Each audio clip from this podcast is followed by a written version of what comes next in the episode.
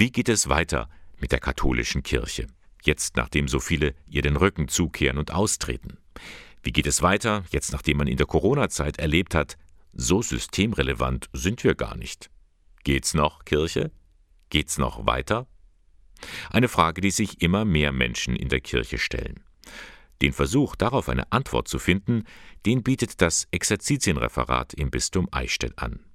Einen Kurs für Haupt- und ehrenamtliche Mitarbeiter in der Kirche.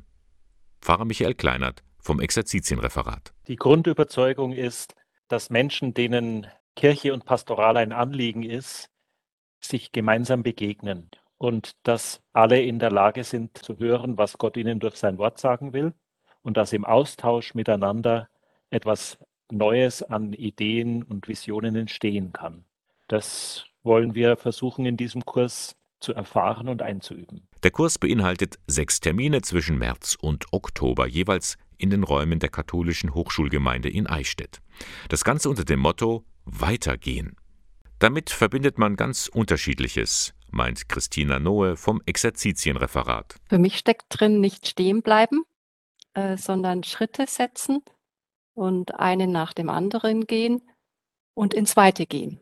Also in eine Freiheit gehen, auch mich frei fühlen, weiterzugehen und vielleicht manches Altes auf die Seite zu legen. Im Mittelpunkt eines solchen Kurstages stehen ein Text aus der Bibel, die persönliche Auseinandersetzung damit und der Austausch untereinander. Wir spitzen die Ohren und wir hören in vier Richtungen, bräuchten also vier Ohren. Äh, einmal auf die Realität, die ich mitbringe an so einem Nachmittag, den wir uns treffen auf äh, Gottes Wort, was mir aus der Bibel entgegenkommt, auf meine eigenen Resonanzen, meinen Herzschlag, was ist denn da da, und auf die anderen in der Gruppe, die auch gekommen sind.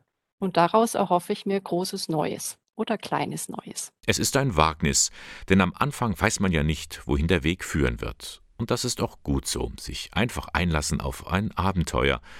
Das führt vielleicht auch dazu, gewisse Grundhaltungen einzuüben. Also die Grundhaltung, ich bin überzeugt davon, dass durch alle Gottes Geist sprechen kann. Ich bin überzeugt davon, dass wenn ich und andere einander zuhören, etwas Neues entstehen kann. Ich bin überzeugt davon, dass sich etwas weiterentwickeln kann und dass wir weitergehen können. Solche Grundhaltungen, wenn wir die miteinander einüben und die Leute, die Teilnehmerinnen und Teilnehmer dann wieder in ihre Gemeinde, an ihre Arbeitsstelle gehen und das leben, dann ist das wie das Aussäen von Samenkörnern.